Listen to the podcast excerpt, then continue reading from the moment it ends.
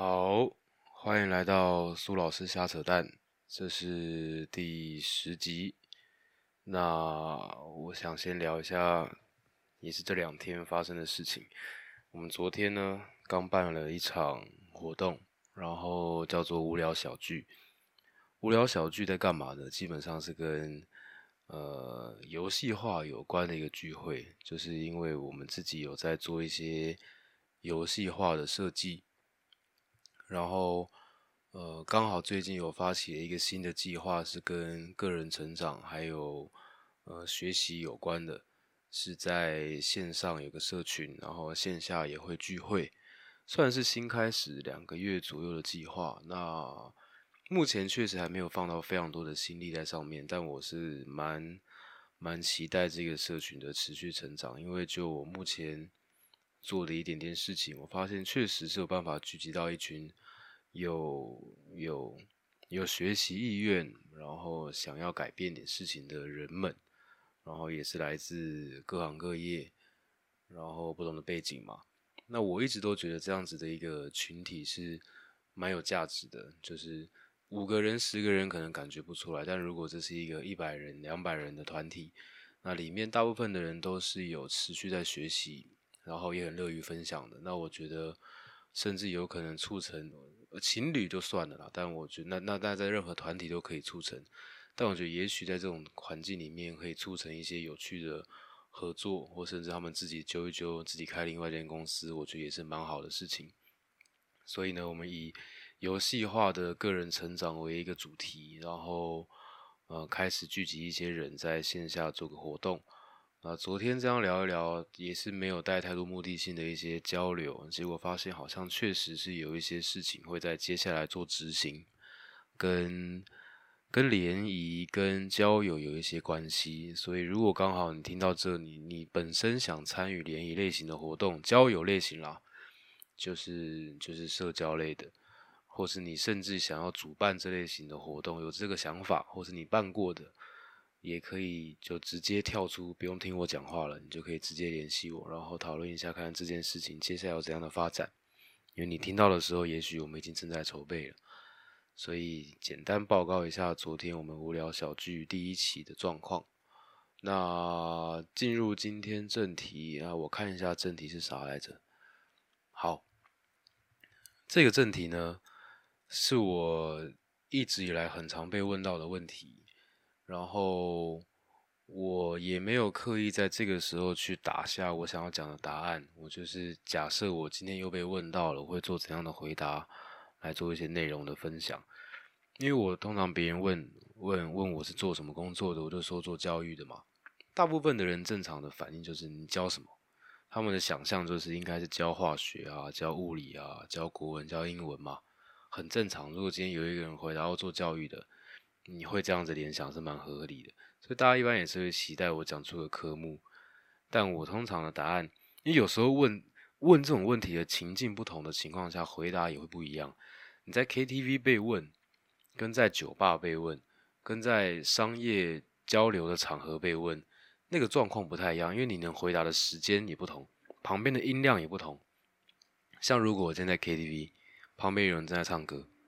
唱得很大声很开心。别人问我教什么的，我如果跟他说：“哦，我做体制外的教育，我们这边做很多素养类型的课程，可能包含手作、桌游啊、科学啊、口语表达啊、团队合作啊、社会议题，都是我们的内容。”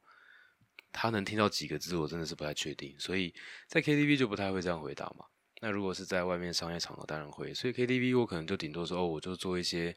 呃针对各年龄层的新形态课程，大部分都跟学科没有直接关联，但跟他们未来的生存技能有关。”然后他有兴趣问我才会再详细讲，因为有时候大家也只是打个招呼，意思意思这样。不然的话，如果我说有做教育的，对方说哦是哦，就结束了，好像很没有礼貌嘛。所以大家礼貌性还是会问哦，那那你教什么的？他不一定真的想听，但是那个社会化这件事让他习惯多问个问题，所以我也礼貌性先回答一点点啊，真的想了解再说这样。所以在那种场合有各种回答。那我现在这边想讲的是我。比较像是想要讲一下我对素养这件事的理解，那甚至可能在听的你呢，也不见得听过这个词。大部分的人在没有做教育相关的活动跟工作的情况下，听到素养会联想到就是哦，不要乱丢垃圾，然后要要孝顺，然后要好好说话，尊重他人。大部分联想到素养好像会是这样，就是会跟道德这种东西连接在一起。但为什么在这一年的时间，素养一直在教育界里面被提出来的原因，是因为因为政府的关系。素养这个词是因为去年的九月，对，已经一年了。因为去年九月颁布新的课纲，就我们这个年代，我是八十年次的嘛，所以如果你跟我年纪差不多，应该都记得九年一贯教育。那我们那个时候是旧课纲，它用了时间大概也有十年吧，反正蛮久了，就是应该差不多接近十年啦。因为我记得我姐是那个时候叫大学联考。那我们是学测跟职考，所以预计我推应该是十年多，哎，对哦，应该超过十年哦。反正就是我们都用到的课纲是旧的，然后去年推出的是一零八课纲，就是新课纲。所以教育界为什么最近风风雨雨这样？原因就是因为新课纲颁布。那新课纲新课纲颁布为什么要风风雨雨呢？原因是因为，呃，它有一点突然。那时候我看是商业周刊还是哪一个金周刊之类，我忘记了。反正周刊里面就有在提，因为新的这任部教育部长是法律相关背景的吧，反正就是一个做事，呃，好像似乎很有执行力的一个人。然后他又很希望这个新的课纲可以快速的落实，所以其实没有走这么繁琐的流程，所以比预期的速度要快。然后颁布的时间也比预期的时间要早，所以对大家来说就有点恐慌，因为他们原本可能预期大概是两年啊、三年啊，一般这种行政的事情都要处理非常久嘛。然后颁布一个新的课纲，又直接关联到小学、国中、高中，甚至大学端的，算是大事情了。以教育界来讲，它已经够大了。结果突然之间就上了。那这个突然之间就上了，又有什么困扰呢？困扰是因为课纲会影响上课的一些安排嘛，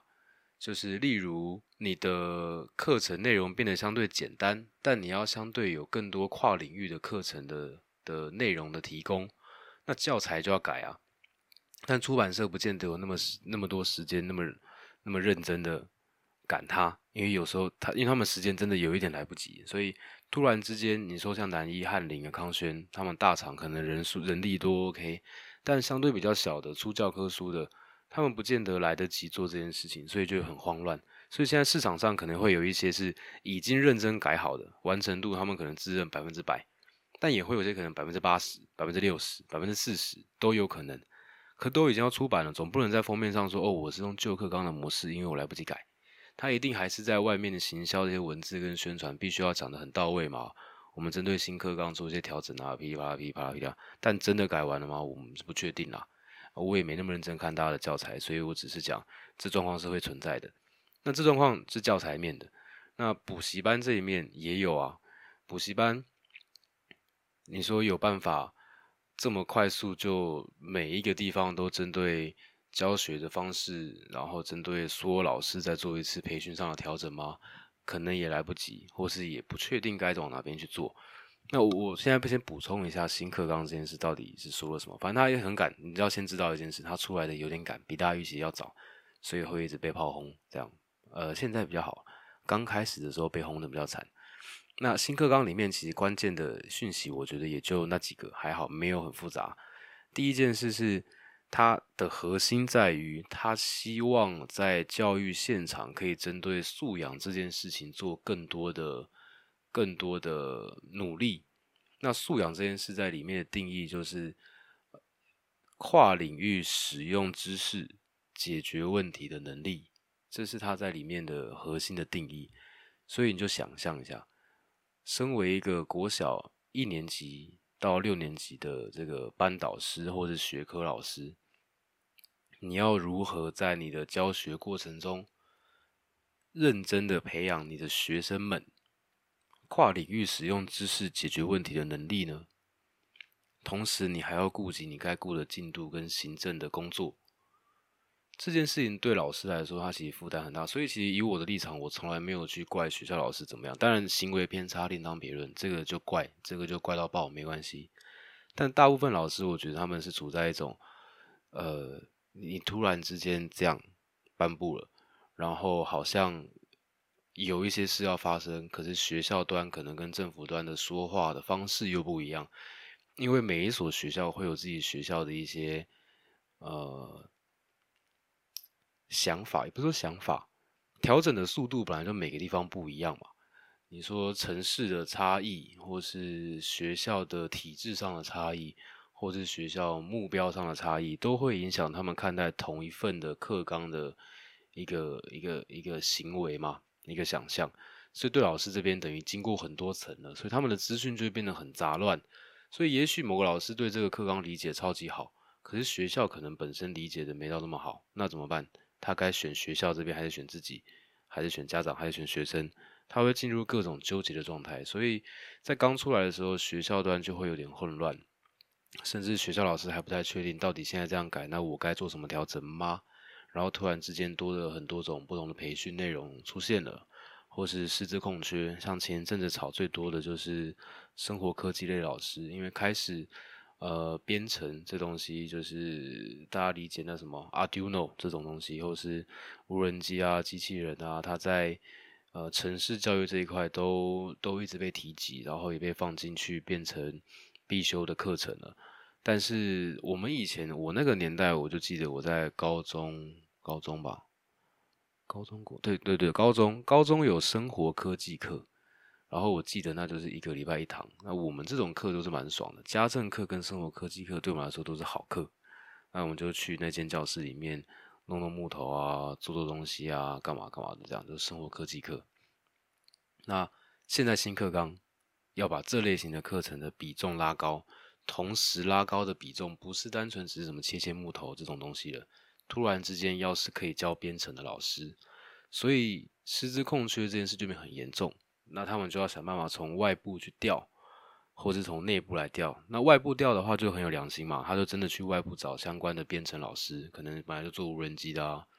本来就做城市设计相关的一些创客单位的人进来教。那 OK 可以，但什么叫从内部调？就是自然老师来教啊，在他们的理解里面，自然老师跟生物科技很像啊，编程看起来就是数学物理啊，那那还是请数学老师来教也可以，就是学校在。可能资金跟人力缺乏的情况下，是有可能把自然科就数理科老师调过来教这些东西的。那你说，如果你是一个数学老师，你根本没碰这个东西，突然被指派需要教，该怎么办呢？你只能恶补嘛，或者想办法用其他的一些网络的影片啊、线上课程来去填补这部分的东西。那能怎么办呢？也不能怎么办啊。他事情已经够多了，你突然之间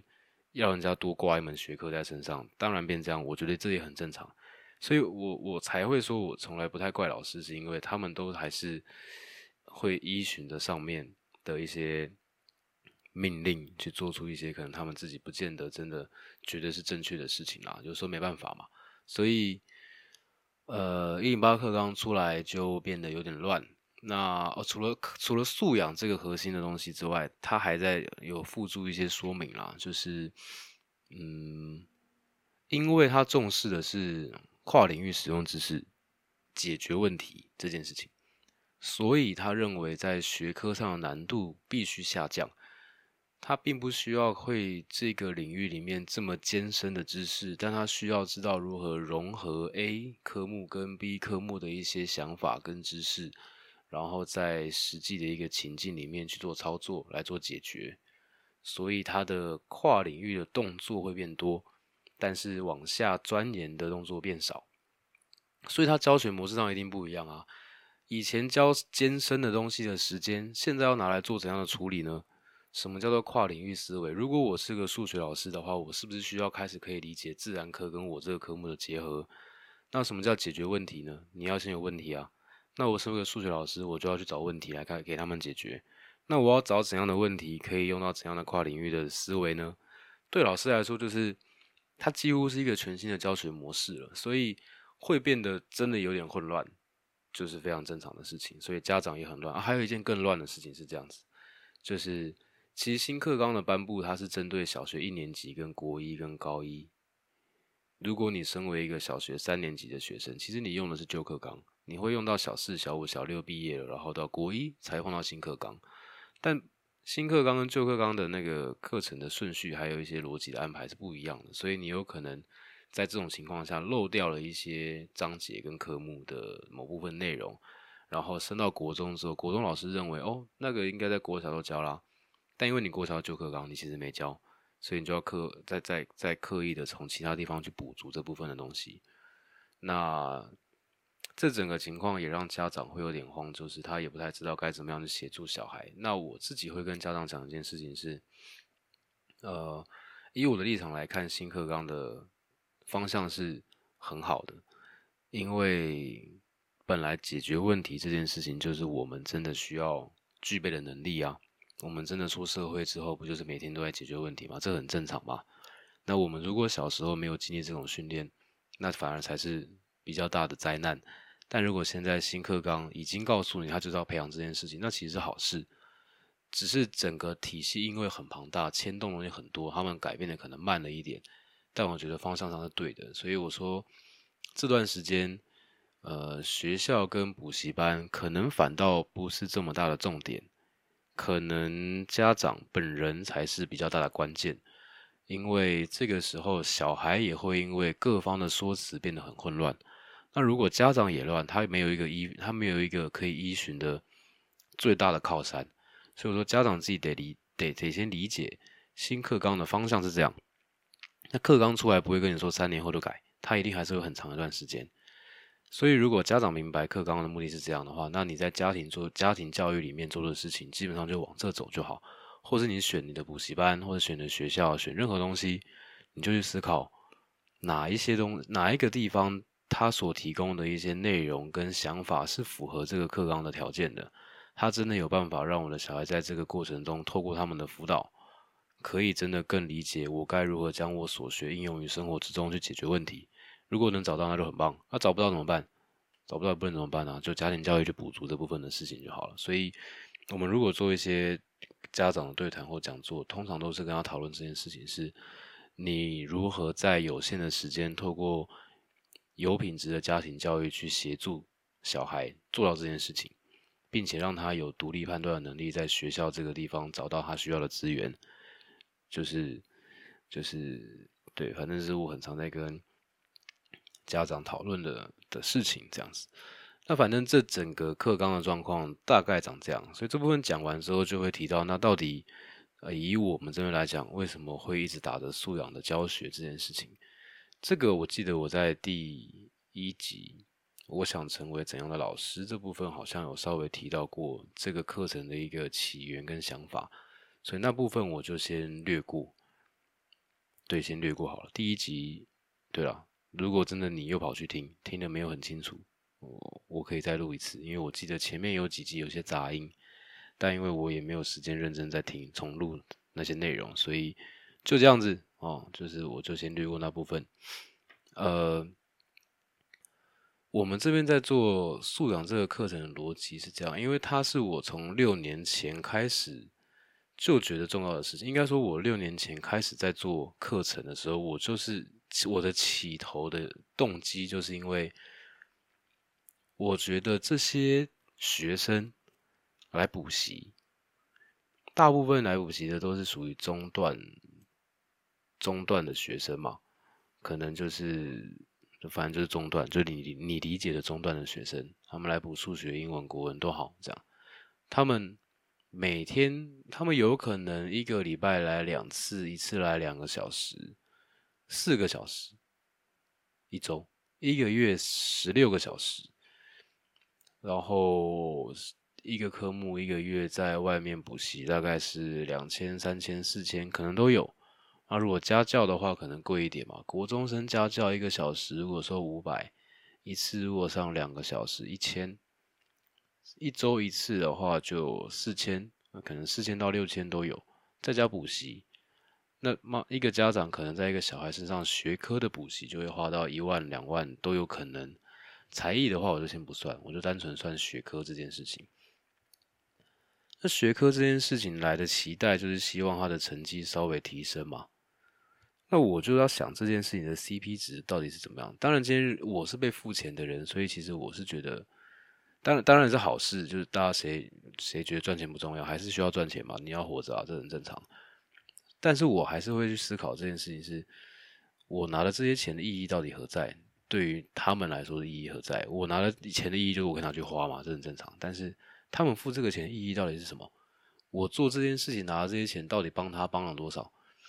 有没有那些价值？这件事是我会思考的。所以我就会想，他们一个月花了这些钱来补这些学科，成绩确实好了一些些。但如果真的只有让学科成绩提升，我到底对他的人生有没有加分？我的答案就是没有。如果我真的只有帮到他成绩上的提升，那我觉得真的是没帮助。你说我把一个数学七十分的人弄到七十，弄到八十分、八十五分，有差吗？可能有差，但我就觉得那个差距太小。所以，我那个时候的理想，理想上状况就是，我并不是说你学科直接放掉。但我觉得，你如果可以在学科里面拨一点时间，或者额外再腾一点时间，做一些跟你未来生存能力相关的技能的培养，我觉得那个学科分数的提高这件事情的效益才是真的高，有一种一加一大于二的感觉。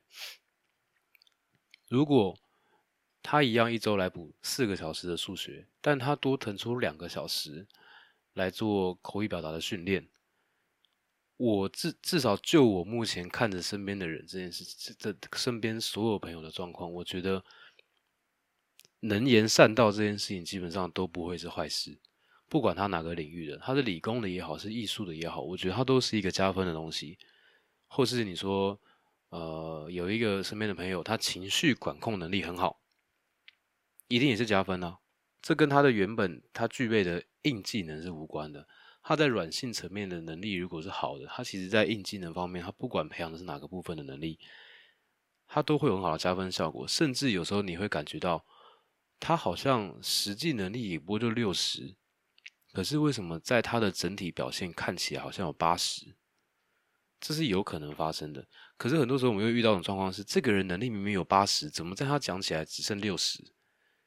所以其实对我来讲，我想做这个能力的培养，并不是说我要把他们变成一个明明只有六十讲成八十的人，那个不是我的目的。我的目的是，你有六十，至少你想办法做讲，对你想办法让外人看到你的时候，知道哦，你有六十，你不要掉到四十就好了。因为太常看到一些状况，就是这些人能力明明都不错，可是他们在跟外界整个环境在做互动的过程中，都会被低估。就很可惜啊，尤其那个时候我在接触很多可能艺术创作者，也会有类似想法。他们很多的才华就是可能我一辈子跟不上的啦，不管音乐跟画画还是写字都好。但很可惜就是他们常常不太知道该怎么样把自己的的这些才华展现给外界人看到，被看到的时候也不太确定该如何真的去达成一笔交易，或是真的让这个价值量化为财富。这件事情就很可惜，所以我就一直觉得这些小孩，他们接下来他们一定会发现他的天职不一定是在读书上面，一定会找到一些可能更有意义的事情，他也擅长的事情。但如果发现擅长的事情的那个当下，又突然发现他缺乏了太多把这个能力推展出去的那些软实力的情况下，他就很可惜，因为突然在那个时间点要再做再做补强这件事，我觉得他都慢很多了。所以，如果现在能做这件事情，我都觉得很对他们来说是很划算的。所以当时我才会针对软实力培训开一堂课，然后就不断在课程上面在讲，呃，这个课的目的是什么，然后也跟家长沟通清楚，这个课的目的跟你们原本理解补习班在做的事可能不太一样。那甚至在后来学科上的课程，我也会直接明白讲，我说你来我这边上这边的课程。你不要期待在这边得到所有东西的答案。我说我这边专门在做的是告诉你学习方法跟调整你的学习态度的。所以如果你只是求个答案这件事情，你可能在外面随便找个家教都可以做到这件事情。但如果是我，我觉得真正有意义的东西是告诉你，在未来没有我们这些人协助你的情况下，你该如何在现在这个资讯发达的社会里面，自己去找到资源，找到你的答案。你具备这个能力，你在未来哪有学不会的东西？这才是根源。根源不是学科这东西，学科训练只是为了让你们习惯负责任的的生活模式，让你们知道如何在有如如何让你们去体习惯突破舒适圈的感觉，让你们习惯在苦闷中练习的感觉，让你们去试着有更多的时间在在尝试耐住寂寞、耐住性子去做锻炼这件事情。但任何一个科目都不是说一定要很好，你才有什么价值，它是完全没有关联的。所以。呃，那个时候开了这样一门课，到现在变成名字名字改成素养小学堂，还有素养学院，这东西当然在外面一对外面会这样说，当然是跟课纲还是有关联，因为素养这个词很常被拿出来提嘛，这是这是一定有关的。但为什么会出现素养小学堂或素养学院这东西的逻辑的原因，是因为。这个课我这样子操作了六年之后，就会发现它其实就只是一个教学的逻辑跟方法，并不是说素养到底是要教什么。我们不会特别开一堂课在教素养这件事情。我们做的事情比较像是把所有课程都透过呃一种类似方法论的概念，去把这样的一门主题课程做一个变形跟调整。调整教学方式，调整问话方式，调整课程的步骤，让这个课程在结束之后，学生更可以体验到我该如何将这个技能应用于生活之中，是这样子在操作的。所以，可能可以有数学学科课程，也可以有数学素养课程，他都在教数学，可是进行方式不一样。前者可能他就是训练学生的数学的解题技巧。跟数学的一些思考逻辑，但数学的素养课程在干嘛呢？它可能就是针对生活中一些可以透过数学或是数学加其他科目的一些知识来解决的问题去做主题的操作。所以像科展可能就比较好理解为，它就比较接近素养。你可能透过观察找到一个题目，开始找资料做研究，然后做测试，最后找到一个人的解答方案，然后这些研究过程记录起来，提供给别人，这样。它可能就是接近素养的操作模式，只是素养，我们当然还是会希望它更贴近生活。很多时候科展是为了做做这个主题，为了做出这个内内容，所以才做这个这个这件事情的。它不一定那么贴近生活中真的会发生的事情。但当然，科展中还是有些题目是很贴近生活的啦。只是我的，对我只是举个例子这样。所以，呃，对我来说，就是任何的主题都可以透过一些。优化跟调整，让他可以在教学过程中，除了给予他某一些技能之外，同时也带到素养，也就是带到如何将这个技能应用于生活之中，去解决你要解决的问题。所以我就举个举个实际的例子，因为我个人是蛮喜欢甜点的，但其实因为我也不会甜点。我就是一个还没开始试着去练习做甜点的人，这样。但我目前其实有在开甜点课，哦，就胆子很大，我也就直接明讲，哦，反正我就开了。那为什么会开呢？原因是这样，就是大概三周前，在我的某一堂的那个素养小学堂的课程里面，因为上一个计划刚结束，跟动物保护相关的计划刚结束，那结束就要先检讨嘛，检讨完之后说好，那。再来下一件事情，你们呢？现在想一下，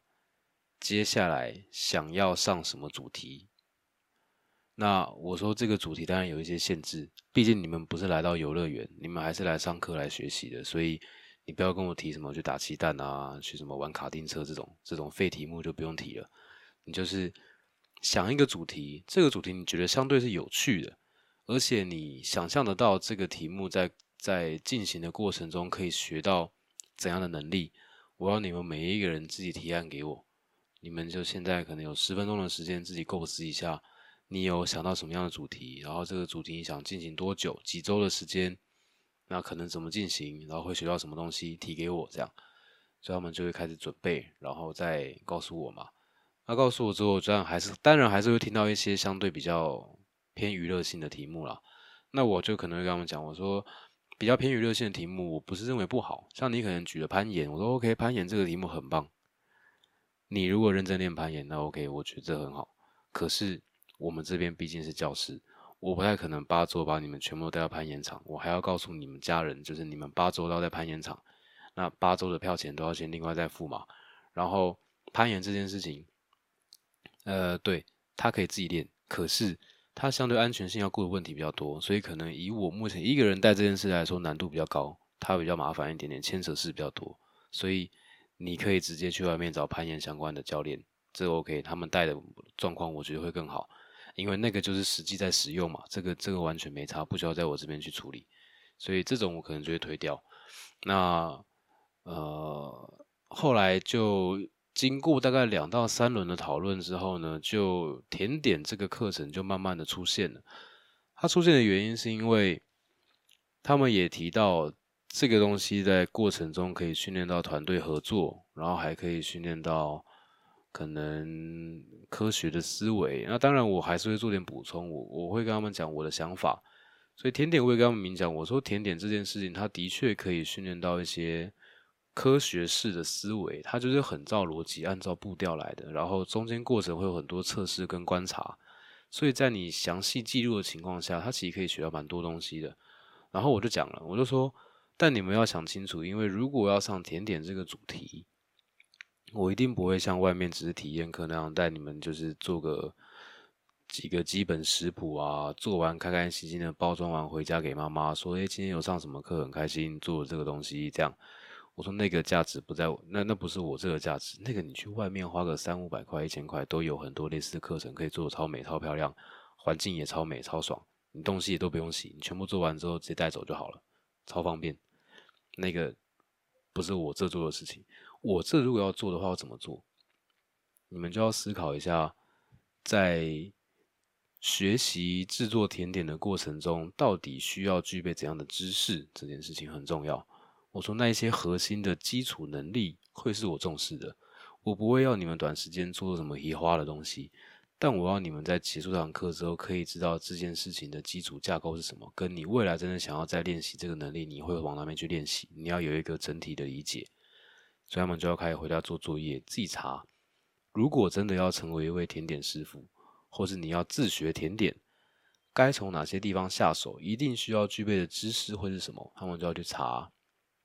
然后就会查到。哦，他们要对烤箱的熟悉，要懂要懂得控温啊，然后要熟悉面粉低筋、中筋、高筋面粉的差别、使用状况啊，然后还有那个那个打发蛋白的方式啊，打发蛋黄的方式啊，跟可能还有什么？呃，我有点忘了哦，还反正还有各种器具的基础嘛，就是反正就是那种基础的基础能力的东西，他们就开始会查到这些东西。就会上上来这边报告，报告完之后，我就会再提出很多问题问他们。因为我说你们查资料，我说你们现在会查资料很棒，但我觉得太出街。你们如果只是查了网络基本资料之后就记下来照着讲，如果不求甚解，那我觉得就不够。所以我会以一个真的不懂的立场来问你们问题。那因为我真的不懂，所以我只要听他们讲，我就会提出很多的问题。我说那如果把 A 换成 B 会怎么样？哦，或者为什么一定要 A？如果没有 A 会怎么样？或像上次他们在打发蛋白，蛋白他们查到的食谱是刚开始在蛋刚打出来，蛋白分开之后，他就要加那个那个什么醋跟盐嘛，然后一边打的过程要分三次加糖。那我就会问，为什么要加醋？加醋的目的是什么？他们可能就会回答一些问题，然后呃，我就觉得这个问这个答案不够。我说，所以你们要回家再查。到底为什么要加醋？那如果加醋的目的只是为了加酸，柠檬汁可不可以加？那加要加多少？加太多跟加太少会有差吗？这样，所以我会针对每一件事情不断的去问：如果这样，如果那样，到底会怎么样？如果你们只是背下一个食谱把它做完这件事，我觉得它效益不高。背食谱跟直接做这件事情，哪需要来我这？你在家就可以了。所以，我就会问这些问题。那他们之后再来做，他们就必须要尝试一件事：是如果我不加醋。打完会变怎样？如果我不加盐，打完变怎样？盐如果加两倍会变怎样？醋加两倍会怎么样？糖分三次加，如果变成一次加会怎样？你得不断的在做重复测试的过程中去理解，到底这个食谱它在这个情况下，它它为什么是这个样子？它一定有一些原因。所以我希望他们可以完整理解这个东西，然后再一步步往下去去进行到蛋黄啊，或者再开始练习到控温啊，或者做其他任何的事情。我也我现在也不知道，坦白讲，我现在也不知道下一堂课跟下下堂课跟下下下堂课会发生什么事情。但反正我的原则就是抓着这件事情的基础核心架构去理解。我希望他们在这个课程结束之后，当别人问起他，他们可以很轻松讲出哦，这个地方为什么要加这个，或是。为什么面粉要选这个，或是为什么这边一定不能过量，或者这边为什么过量一点点没关系？就我希望他们可以在脑袋中是建构一个网状的知识体系，而不是一条线的这个食谱这样做完成为一个打发的蛋白，那不是我要的结果。所以，呃，为什么要举这个例子？就是一样是甜点为主题的课程，可是如果今天我重视的是素养的逻辑，教学方式就不一样。虽然我整个时程可能拉得很长，可能最后会拉到八周、十周甚至十二周，但我确定的事情是在这段时间结束之后，他们如果有办法记得这中间发生了很多事情，它其实就是可以套用到其他类似的知识上面去做学习的一个方法。所以我会也会不断重复跟他们提一件事情：是我在这边进行这么多东西，我重视的是学习方式，还有你们过程中突发的各种状况的处理方式。还有你们面对自己学习的责任感，所以我也很常跟他们讲说，如果这堂课你真的上一上觉得不爽、不开心、不想上，我说你完全有权利告诉我你不上，那我也真的完全就可以同意你这件事情，因为学习是你自己要对自己负责的。你现在，呃，其实坦白讲是不用对我负责的，但是你只要很你要清楚一件事，是你妈妈花钱让你在这边做这件事情，如果你不开心，你不想学，我硬逼你，那妈妈花这个钱也浪费。与其这样，不如你直接跟妈妈沟通好。如果你不想上，那你就没关系，暂缓一段时间。真的很想上再来，我这个完全可以接受。因为我希望在现场的所有人都是因为自己知道想学，并且你们群体达成了一个共识，愿意为了这段学习一起互相帮助跟磨练，那我就可以带你们学到你们想学的东西。所以你们才是主体，我只是过来协助跟引导的角色，这个你们得很清楚。这样，所以。我的课堂上面很常发生这种莫名其妙的对话，所以来很多看课的人都会觉得蛮神奇的、蛮妙的，或者可能有时候来他们刚好看到学生吵架或哭，都很正常。但我就会，对我也觉得很正常，因为这也这才是我认为，呃，教育的核心吧，就是这些事不做，那什么时候做？如果我不做，他们这辈子有没有机会在其他地方受到类似的教育，或者经历类似的对话？我觉得都有点难，因为整体文化都很赶进度。这些我正在做的事情，对很多人来讲很浪费时间，但我觉得这件事情不做，嗯。就是不能不做了，对我来说啦。如果刚好被我遇到，我当然会认为不能不做了啊。如果我遇不到就算了，就是大家各自会有各自的人生轨迹。但如果这些人有机会出现，被我影响一些的话，我就觉得做我觉得有意义的事情，就这样。所以素养教育到底在教什么？就刚刚听到的，想办法透过各种类型的主题，教会眼前这些学员如何将这样的知识。应用于生活解决问题，所以其实素养教育虽然是在小学、国中、高中阶段被提出，但坦白讲，它已经被拉到比较高年龄层在做职业素养了。因为当然职业素养这边的解释可能有点不一样，就是对我来说的理解上也有点不一样。职业，但但是都有点像软实力，可是我觉得细讲会不太一样。像我现在对职业素养的理解，就是他并不是在强调，如果我说哦，这个人很有职业素养，并不是说这个人的硬技能很强，而是他很明白这个职业的价值所在，他也很明白这个职业相关的各种技能、相关的各个领域之间的知识该如何同整使用。他可能明明是一位会计师，但他同时也自己学了会计，啊，自己学了法律，然后可能也学了专利。可能也学了物理，原因是因为他可能知道，在他这个领域、这个行业里面，接下来会将这几个知识凑在一起使用，所以他不但学了，并且他知道该如何将东西应用，去展现他个人的复合性价值，那他就很有职业素养。在我们的看法是这样，所以呃，在